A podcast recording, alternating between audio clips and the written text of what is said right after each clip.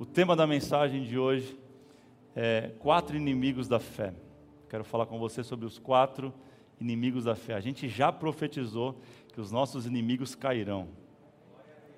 Olha que, que louco isso. Deus já está agindo poderosamente na gente. Amém? Você crê nisso? Mas o que é fé, gente? Se eu te perguntar hoje, falar assim, defina fé. O que é fé? Sei lá, cada um vai ter uma resposta talvez, mas para nós que cremos na palavra de Deus, cremos que a palavra de Deus ela é verdadeira, ela é eficaz, ela é poderosa. Quem crê nisso? Hebreus 11:1 diz que a fé é a certeza daquilo que esperamos e a, e a, e a prova das coisas que não que não vemos. Para tornar isso mais fácil, o que é fé, gente? Fé é, é acreditar em tudo aquilo que não é provável. Diga fé. Não, pode ser melhor. Fé é acreditar em tudo que não é provável. Então, se eu, se eu jogar essa Bíblia e soltar ela no chão, ela vai cair ou não? E eu preciso ter fé para isso? O que, que eu preciso? Conhecer de ciência, saber que existe uma lei. Qual a lei? Vai cair, irmão. Não precisa ter fé, ela vai cair. Eu preciso ter fé para que ela fique flutuando. Né?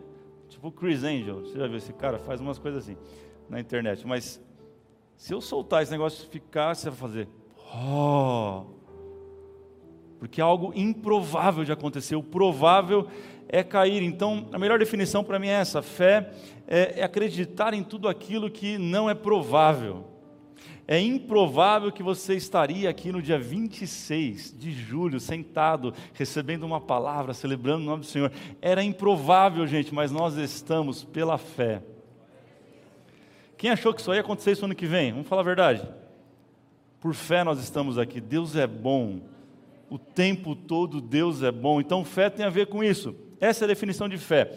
E fé é muito diferente de crença. Crenças são valores, são coisas que eu aprendi ao longo da vida, que me formaram, formaram o meu caráter, formaram a, a, a minha, minha cabeça, a minha forma de pensar. Isso é crença. Fé não tem nada a ver com crença. Porque as crenças elas estão no âmbito natural os meus valores e as minhas crenças, independente daquilo que eu creio, entende?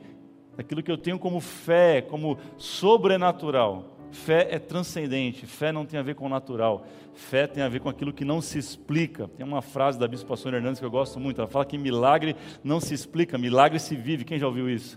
E isso é uma verdade, porque a fé tem a ver com aquilo que é inexplicável, imensurável, incalculável, intangível. A fé tem a ver com aquilo que não é provável. E nós recebemos de Deus essa fé para viver o improvável, para viver o impossível. Isso é fé, mas em qual ambiente e em qual tempo que a fé ela é usual, ela é ativa? É, se nós olharmos para a palavra, eu não encontrei isso na palavra, é, um lugar onde foi usado fé, onde tudo estava bem. Você já leu algum texto? Estava todo mundo bem, caminhando feliz, e de repente usou a fé e, e comeu um hambúrguer. Não tem isso. A fé ela sempre entra onde? Nos momentos difíceis. Diga difíceis. Diga assim: fé tem a ver com impossibilidades. A fé entra justamente no dia mal que a Bíblia diz que viria. A fé, ela vai funcionar naqueles dias que nós menos imaginamos. Nos mais improváveis, nos dias que nós estamos piores, é para esse momento que Deus nos deu fé para transpor as barreiras. Quem entende isso, diga amém. Vamos lá, João, capítulo 9, Evangelho de João, capítulo 9, do verso 1 ao verso 9. Acompanhe na tela, você que está sem Bíblia por acaso. Acompanhe, diz assim: Ao passar, Jesus viu um cego de nascença. Seus discípulos lhe perguntaram, disseram, mestre, quem pecou, este homem ou seus pais, para que ele nascesse cego? Olha a pergunta, gente. Discípulo é um negócio engraçado. Disse Jesus: Nem seus pais pecaram, nem ele, mas aconteceu isso para que a obra de Deus se manifestasse na vida dele. 4. Enquanto é dia, precisamos realizar a obra daquele que me enviou. A noite se aproxima quando ninguém pode trabalhar. Enquanto estou no mundo, Jesus está dizendo, eu sou o quê? A luz do mundo. Tendo dito isto, Ele cuspiu no chão, misturou a terra com saliva e aplicou nos olhos do homem. Quem aqui está afim de um milagre desse? no tempo de Covid, ninguém, né? Misericórdia, eu prefiro ficar cego, pastor. Então lhe disse: Vá lavar-se no tanque de Siloé, que significa enviado. O homem foi, lavou-se e voltou vendo. Ah, eu tenho uma palavra para liberar sobre a tua vida aqui. Quem crê nisso, levante a sua mão. Você vai voltar para sua casa diferente da forma que você chegou aqui.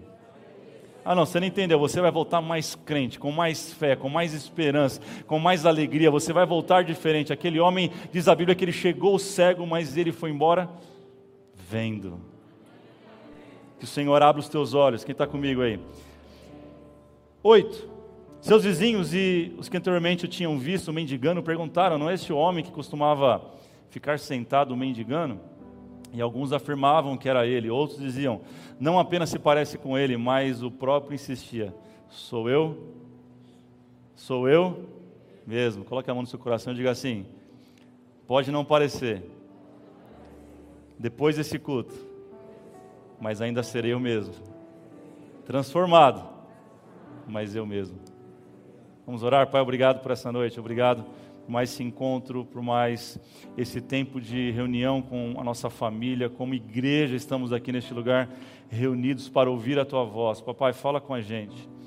Senhor, é, eu, eu, digo, eu digo assim como a Tua palavra declara, não tenho prata e nem ouro, mas o que eu tenho, Senhor, que é a Tua palavra, eu profetizo sobre a vida do teu povo, crendo que eles levantarão das suas mazelas, que eles enxergarão coisas que jamais enxergaram pelo poder da tua palavra. Em nome de Jesus eu oro. Quem crê nessa oração, diga amém. Quatro inimigos da fé. A fé tem alguns inimigos. E eu quero compartilhar com você pelo menos quatro. Tem muito mais, mas você que está acostumado a tomar nota, pega agora o teu celular, pega agora a tua agenda, teu caneta e papel, anote isso. Talvez não sirva para hoje, mas pode servir daqui a algum tempo para a tua vida, para a tua caminhada cristã, ok? Número um, o primeiro inimigo declarado da fé, sabe aquela coisa que onde um chega, o outro sai, é a dúvida. Diga dúvida. Não, mais forte, dúvida é um grande inimigo da fé. Para quem está acostumado com linguajar bíblico, chama isso de incredulidade. Mas talvez você que não está acostumado, vai de dúvida mesmo. A dúvida é inimiga da fé e a fé é inimiga da dúvida. Mateus capítulo 13, 58 diz assim: E não realizou muitos milagres ali por causa, sabe do que? Da incredulidade deles. A Bíblia diz que Jesus não pôde, não realizou milagres porque havia incredulidade. Escute isso, talvez você não tenha vivido um milagre na sua vida, vivido aquele sonho, não tenha vivido, não tenha tido êxito, sucesso em alguma área, porque você tem sido incrédulo, incrédula, talvez você tenha duvidado daquilo que Deus falou com você. Eu espero que depois dessa mensagem você nunca mais se esqueça disso. Do que? Que eu não posso duvidar. Eu posso fazer um monte de coisa com Deus, mas menos duvidar. Olha o que diz Tiago, capítulo 1, versos 6 a 8. Peça, porém, com fé. Peça com e sem duvidar. Sem duvidar, pois aquele que duvida é semelhante à onda do mar, levada e agitada pelo vento. Olha o que o Tiago está falando, aquele que duvida é semelhante à onda do mar. Eu não sei se você conhece alguém, e talvez seja você, então não dá risada que a vida está vai, não vai, vai, não vai, vai, não vai. Já, já, já viveu isso? Eu já vivi isso uma, algumas vezes na minha vida. Você, tá, você percebe que você está num lugar que parece que não acontece nada, não muda nada, vai, não vai. É o que o Tiago está falando. É semelhante à onda do mar. Já experimentou olhar para o mar? Maravilhoso. Quem gosta aqui de sentar, tomar água de coco assim de frente para o mar?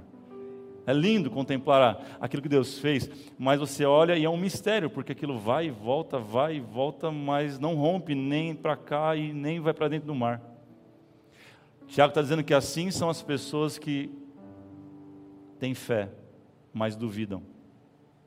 Olha o que diz o verso 7: Não pense tal homem que receberá coisa alguma do Senhor, aquele que duvida não recebe. O incrédulo não recebe.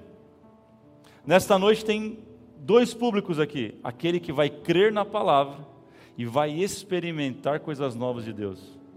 Mas a outra verdade é também que tem gente que vai duvidar, vai dizer, vai dizer assim: ó, será? Ah, será que Deus pode fazer isso mesmo? Será que Ele é tão poderoso assim? Porque quando eu duvido, eu estou dizendo isso. Eu estou dizendo que Deus não é tão poderoso assim. Eu estou dizendo que Deus não é tão onipotente assim. Eu estou dizendo, ah, que Deus ele, ele tem as suas limitações. Deixa eu dizer uma coisa para você: Deus é ilimitado. Deus é soberano. Deus é poderoso em essência, sabe? Deus ele é bom, ele não tem bondade. Em seus atributos, Deus é grandioso, meu irmão. Não adianta levantar as mãos e dizer que ele é grandioso, como nós fizemos. Se na hora de crer eu duvido. É por isso que pessoas estão há muitos anos na igreja. Se eu perguntasse aqui, e você que está em casa, ah, quanto tempo você está na igreja? Pastor, estou 30 anos. E como é que está a sua vida? Igual a onda do mar. Pastor, não acontece nada, não muda nada. Eu não vivo nada diferente. Como assim? Se a Bíblia diz que nós temos que viver em novidade de vida que a nossa luz ela tem que brilhar, brilhar, brilhar até ser dia perfeito. A Bíblia, ela, a proposta da Bíblia para nós é uma vida cristã triunfante. Não isento de problemas, de dificuldades, de barreiras, mas triunfante. Nada mais serve os obstáculos da vida para quê? Para a gente passar por cima, para a gente passar para o outro lado, para a gente agir com fé, sem duvidar. Então, se você tem vivido uma vida talvez 30 anos cristã e não muda nada, é porque talvez você tenha per permitido que esse inimigo chamado dúvida tome conta da sua vida. Que tal lançar fora? Que tal você jogar ele fora nesta noite, para longe da tua vida? Ah, pastor, eu não posso pensar, eu não posso raciocinar. Claro que pode. Duvidar é completamente de pensar. Nós temos uma fé inteligente. Eu estou falando com pessoas inteligentes aqui, eu creio. Amém ou amém? Meu irmão, você tem que dizer que você é inteligente, pelo menos você tem que acreditar em você. Você é inteligente, você é obra da criação de Deus. Deus te fez inteligente. Ele fez você para pensar, fez ou não fez? Mas não te fez para duvidar. A dúvida não pertence a Deus. Faz sentido? Faz sentido, gente? Então retire, em nome de Jesus, toda a dúvida da sua cabeça hoje, porque o nosso Deus é o Deus do impossível. Quem crê comigo nisso? Número dois, o segundo inimigo da fé, consequentemente, é a falta de resultados. Diga, falta de resultados. É impossível, gente, como eu disse, eu praticar a fé cristã, crer em Deus, ter fé e viver uma vida sem resultados. Não foi Jesus que disse: aquele que tiver fé do como o quê? Como um grão de mostarda. Algumas versões estão erradas, talvez a sua Bíblia está assim. Algumas versões de fato se equivocaram e falaram do tamanho de um grão de mostarda. Não é essa a tradução certa. Correta é como, diga como não é do tamanho, não, não é ter uma fé minúscula, mas é ter uma fé como o grão de mostarda que uma semente tão pequena dá uma árvore tão grande. É como, é como ela funciona, entende? Há um mistério nisso. O Senhor quer que você tenha uma fé do tamanho, como um grão de mostarda, e não do tamanho, desculpe. Pode ser uma talvez uma pequena fé, mas aplicada no solo certo, que a palavra de Deus vai crescer, vai germinar, vai frutificar e vai prosperar. Quem crê comigo nisso, gente? Então a fé, aonde ela chega, ela expulsa a falta de resultados. Ah, pastor, não basta estar onde Jesus está para acontecer milagres? Não. Estar onde Jesus está é metade do caminho. Estar onde Jesus está, como hoje, eu creio que Jesus está aqui, através da gloriosa presença do Espírito Santo, quem crê comigo, Ele está aqui, isso é metade do caminho, então você está no lugar certo, na hora certa, no momento certo. Você está na sua casa, você está no lugar certo, você escolheu a melhor parte, receber a palavra de Deus, e Jesus está entre nós, aqui ou seja aí, eu creio nisso. Mas isso é metade do caminho.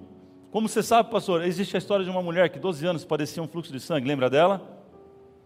ela estava onde estava uma multidão, era ou não era? Diz o texto que ela ouviu que Jesus ia passar por ali, não sei como, mas ela ouviu, ela chegou até Jesus, mas quando chegou tinha uma multidão em volta dele.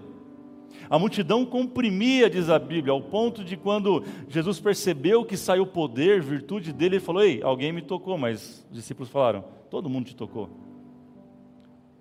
Todo mundo está apertando, Jesus, que brincadeira é essa? Não, não, alguém me tocou diferente.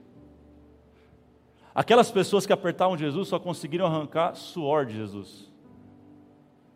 Mas uma mulher, uma mulher conseguiu tocar nele do jeito certo. E arrancou virtude arrancou poder. Então, estar onde Jesus está não é certeza do teu milagre, mas como você age em fé é que pode mudar a sua história hoje é crer contra a impossibilidade, é crer contra o antinatural, é crer, a Bíblia diz que Abraão creu contra a esperança, e Abraão se tornou o pai da fé, é crer contra todo o cenário, contra tudo que está acontecendo, é crer contra o Covid, é crer contra tudo de, de louco que está acontecendo no nosso mundo hoje, é crer, meu irmão. Tem a ver com isso tem a ver com você pavimentar o caminho do milagre. Quando eu vou até Jesus da maneira certa, eu toco nele e ele libera poder e virtude sobre mim. Tem alguém entendendo isso? Pelo amor de Deus. Tiago 2,18 diz isso, mas alguém dirá: Você tem fé, eu tenho obras. Mostre-me a sua fé sem obras, que eu te mostrarei a minha fé pelas obras. Não basta ter fé, tem que ter obras, tem que ter ação. É sobre isso que Tiago está falando. Eu preciso agir em fé. Não basta simplesmente eu ter fé que Deus vai me abrir uma porta de emprego. Eu preciso mandar o currículo. Eu preciso fazer a entrevista. Não basta eu achar que Deus vai me trazer inteligência. Eu preciso estudar. Quem está na faculdade aí, diga amém. Se inscrever na faculdade não vai tornar você mais, mais inteligente ou vai aprender aquela, aquela, aquela profissão. Você tem que ir lá, você tem que assistir o EAD, você tem que fazer a prova, você tem que ter obras. A fé sem obras, ela é? A gente sabe a Bíblia, mas a gente não pratica. Porque o que muda a nossa vida não é o que a gente sabe, mas é o que a gente pratica. Eu preciso agir em fé, diga assim: eu preciso. Não, não, só quem crê, diga eu preciso. Me mover em fé. Você crê nisso? Você pode celebrar essa palavra, você pode adorar Jesus por essa palavra, aplaudir o nome dele nessa noite, exaltar o nome dele. Vamos lá.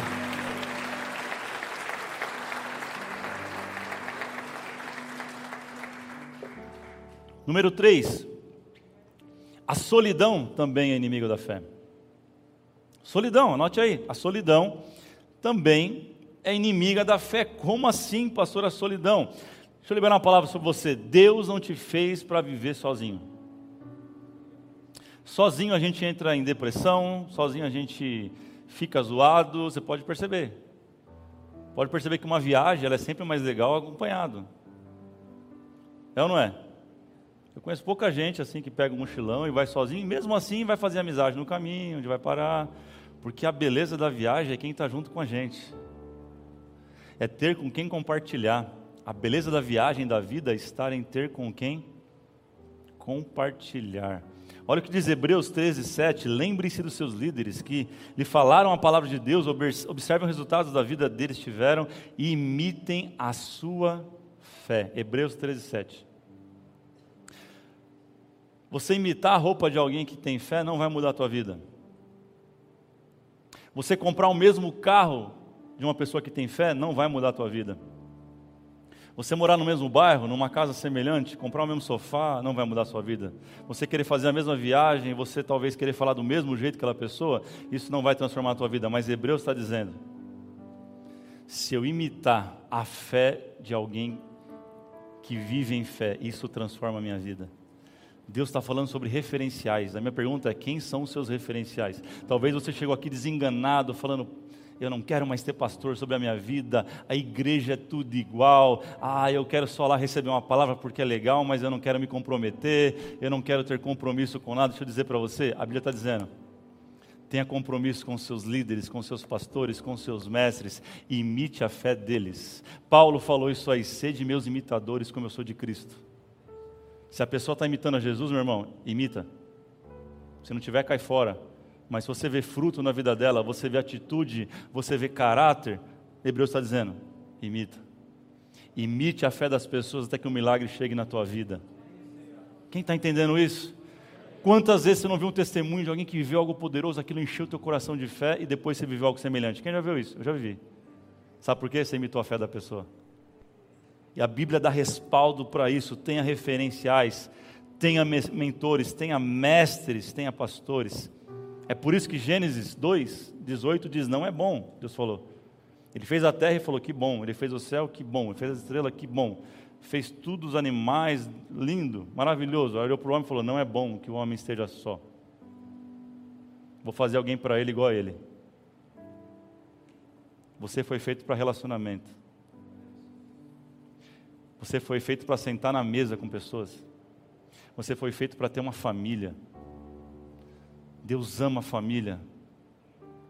Deus ama a, o encontro dos santos, a reunião. Deus ama isso aqui. Sabe que a igreja é tão importante? Porque a gente olha um no olho do outro. Aqui não tem super-homem, eu estou num lugar mais alto que é só para vocês me ver, mas a gente se olha no, no, no mesmo nível.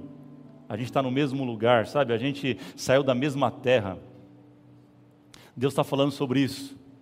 Não caminhe sozinho, não rejeite caminhar sozinho. Não é porque você se decepcionou com alguém, com alguma amizade, que você vai caminhar sozinho hoje. Deus quer levantar novas pessoas para caminhar com você. Faz sentido para alguém isso? Faz sentido, gente? Amém. Número 4 e último. O quarto inimigo da fé, para mim, existe muito mais, mas não dá tempo é autopromoção. Diga autopromoção. Vamos dizer mais uma vez? No 3? 1, 2, 3. O que, que é isso? É quando eu busco um milagre para me autopromover. Porque eu quero aparecer.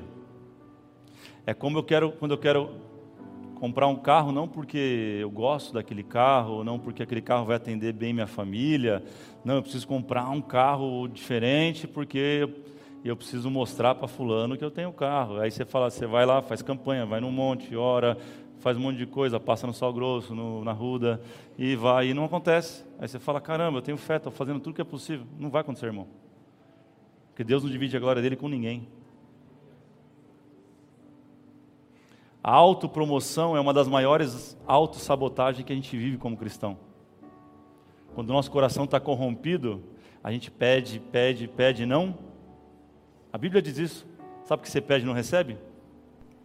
Ela fala que você pede para o seu bel prazer, para saciar o seu ventre, a sua vontade, as suas necessidades, o seu ego, o seu orgulho. Aí não acontece, irmão aí a chavinha não vira, aí o céu não se abre, aí Deus não consegue derramar a bênção porque vai contra um princípio dele mesmo. Jesus, quando esteve nessa terra, falou assim: ó, apontaram para ele e falaram: Você é bom? Ele falou: Não, sou bom não, bom é Deus. Ele podia falar que era bom, sim ou não? É Jesus, cara. Estamos falando de Jesus, que morreu por mim e por você na cruz, sem pecado, cordeiro sem marca, morreu por mim e por você. Olharam para ele e falaram: Cara, você é bom. Ele falou: Eu estou fora bom é Ele. Isso é um princípio. É um princípio. Sabe porque muitas vezes nosso casamento não é ajustado? Porque eu não quero estar bem no casamento para a glória de Deus. Eu quero o meu marido só, só para mim. Ele tem que ser do jeito que eu quero, da forma que eu quero, da maneira que eu quero. Sabe por que, meu irmão, muitas vezes teu casamento não resolve com a tua com a abençoada aí? É porque você quer trancá-la numa redoma e viver para você. Mas não, o casamento ele foi feito para glorificar o nome de Deus. Deus não juntou vocês para vocês fazer aquilo lá que você faz cada dois meses. Você achou que ia casar. É uma coisa de louco, né? A gente namora e fica ali doido para fazer. Quando casa, a gente vê que não é bem assim. Né? E a gente acha que a gente casou para isso só pensa naquilo, lembra? Cara, Deus não te fez. Sexo é uma bênção. Dentro do casamento é uma bênção. Sabe, ler cantares com a tua esposa e, né? É uma bênção. Vai ler que você vai entender. Cantares, um bom livro de romance para você ler. Não precisa ler 50 tons de cinza, não, irmão. Isso é furado. Isso aí está atrasado. Cantares é incrível. Ela fala assim, ó. Deixa para lá, não vou citar aqui não, porque tem gente, talvez tem criança assistindo. Lê na sua casa. Ele não fez você para isso. É uma bênção isso, mas Ele te fez para cumprir um propósito. Sabe por que Ele juntou você e sua esposa? Porque juntos vocês vão ser imbatíveis. O reino de Deus vai ganhar com vocês bem. O reino de Deus vai expandir com o casamento de vocês. Sabe por que deu filhos para você? Ele fala: filhos são como flechas na aljavas do arqueiro. É para cumprir propósito, é para é ser atirado, é para ser lançado, é para ir mais longe. Ele não deu filho para você pôr numa redoma e, e achar que é dono dele. Não, você é só pai, tutor.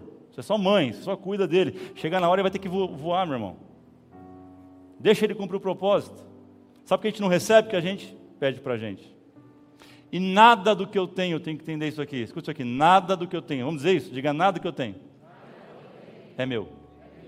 Fala assim, tudo veio de Deus. E volta para Ele. Faz assim, ó. Saiu o fardo? Não é seu, irmão. É de Deus.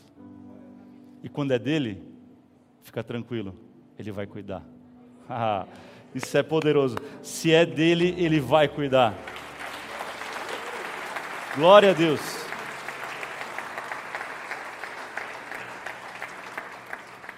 Eu volto para o texto que a gente leu inicialmente, João 9, verso 3. Jesus diz assim: ó, nem ele nem seus pais pecaram, mas isso aconteceu para que a obra de Deus se manifestasse. Creia nisso. Comece a orar dizendo: Deus, se é para a tua obra, para a tua glória ser revelada em mim, então cumpre isso na minha vida. Meu irmão, você vai virar uma chave na tua vida que você nunca viu. Cara, entende isso, você vai virar uma chave. Olha o que diz o verso 8: Seus vizinhos e os que anteriormente o tinham visto mendigando perguntaram: Não é esse? O mesmo homem costumava ficar sentado, pedinte, um esmoler, mendigando. Não é este. Olha que chave que virou na vida desse rapaz. As pessoas olhavam para ele e falavam: Ei, você estava ali agora, agora você está aqui vendo. Mudou a sua vida, agora você pode trabalhar, agora você pode fazer um monte de coisa, você pode se relacionar. Poxa, uma chave foi virada na vida dele e sabe, Deus quer fazer na sua vida. Ele nasceu cego e agora ele ele vê, diga ele vê. Tinha um lá em Betesda, no tanque, tinha um, um cara paralítico, 38 anos, paralítico. Jesus alcançou ele, ele teve fé, ele começou a. Ele começou a. A mulher do fluxo de sangue, 12 anos, gastou todo o dinheiro dela, gastou o FGTS, gastou tudo. Um encontro com Jesus mudou a história dela. Ela saiu dali curada ela saiu dali curada. E Jesus não quis saber, ele falou assim: Ei, para tudo, para tudo, quem foi que me tocou? Ele falou: Ei, além de, ser, de você ter recebido o teu milagre, você é filha de Abraão. Deus não quer somente liberar um milagre sobre a tua vida, um milagre, ele é muito pequeno comparado à salvação. Ele é muito pequeno comparado ao relacionamento íntimo e profundo com Ele. Deus te fez para um relacionamento com Ele. Você está entendendo? Eu declaro que as pessoas vão olhar para você, dizer, aquele naquele, esse aqui não é aquele casal que vivia brigando? Uau, que mudança! Essa aqui não era a casa que a gente passava e via uma gritaria toda noite? É, chegou o milagre. Agora eles estão bem, agora estão indo juntos, fazem tudo juntos, estão felizes. Sabe, eu quero declarar isso sobre a tua vida as pessoas vão olhar para você e elas vão ver que foi Deus que mudou a sua vida. Sabe qual é a maior propaganda do Evangelho? Não é você ficar pregando a palavra, falando igual um doido aí, né? É a tua vida. A maior propaganda que você pode fazer além do véu não é dizer, ah, vamos lá, que é legal, que não sei o que, que não sei o que lá. Não. É dizer, cara, um ano atrás minha vida estava assim como eu ouvi esses dias. Estava num lugar e isso, isso é poderoso, irmão. Olha, pastor, faz um ano que eu cheguei na igreja, minha vida estava assim, assim, assim, agora está assim, assim, assim, assim. Sabe qual a maior propaganda do reino que você vai fazer? Através da tua vida. Chega de falar e comece a mostrar a diferença. Eu creio, eu creio, eu creio, libero sobre a vida de cada um que está assistindo lá e aqui presente, que você vai, vai virar uma chave na tua vida, meu irmão, e você vai começar a viver milagre após milagre, novidade após novidade. Se você crê nisso, levante as suas mãos, vai se colocando de pé, glorificando o nome do Senhor, comece a exaltar o nome dele, sabe? Eu quero que você entenda que há um ambiente de fé sendo gerado aqui, há um ambiente poderoso sendo gerado aqui pelo Espírito Santo. Se você crê nisso, levante as suas suas mãos, comece a orar, comece a falar com o Senhor, comece, ah, querido, a exaltar o nome dEle. Vamos lá, faça isso, faça isso. E você já está na metade do caminho, Jesus está aqui. Jesus está aqui, há um ambiente de fé gerado neste lugar, porque aonde a palavra é pregada é gerado um ambiente poderoso de fé. Mas agora é o momento de você liberar isso, de você crer, de você profetizar sobre a sua vida. Mais do que a minha palavra para a tua vida nessa noite, são as tuas palavras para a tua vida. Receba a autonomia do céu, querido. Você não é dependente de um homem de Deus poderoso, não. Você, Deus, Deus nos fez reino e sacerdotes. Você é um sacerdote. Você pode abrir a boca agora sobre a tua casa e liberar o céu sobre a tua casa. Você, Deus te deu esse poder, Deus te deu essa magnitude de você abrir a boca, alinhar com o céu. Vamos lá. Abre a tua boca, querido. Abre a tua boca. Abre a tua boca. Vamos lá. Você está de máscara, mas você pode falar. Vamos lá. Levanta a tua voz. Exalte o nome do Senhor, glorifique o nome dele. Vamos lá, querido. Vamos além do véu. Espírito Santo, aumente o teu poder neste lugar agora, Espírito Santo. Vem, Espírito Santo, aumenta, aumenta, aumenta, aumenta a tua glória. Aumenta o teu poder aqui nas casas agora. Vem, Espírito Santo. Vem, vem, vem, vem, vem, aumente, aumente, aumente o nível de fé do teu povo. Aumente a esperança no coração dos teus filhos. Vamos lá. Oh, oh, aleluia. Te adoramos, Jesus. Oh. Olá, família Além do Véu. Que culto incrível tivemos agora. Eu espero que Deus tenha falado muito com você. Se você ainda não se inscreveu no nosso canal, corre lá e se inscreva. Até a próxima transmissão. Valeu!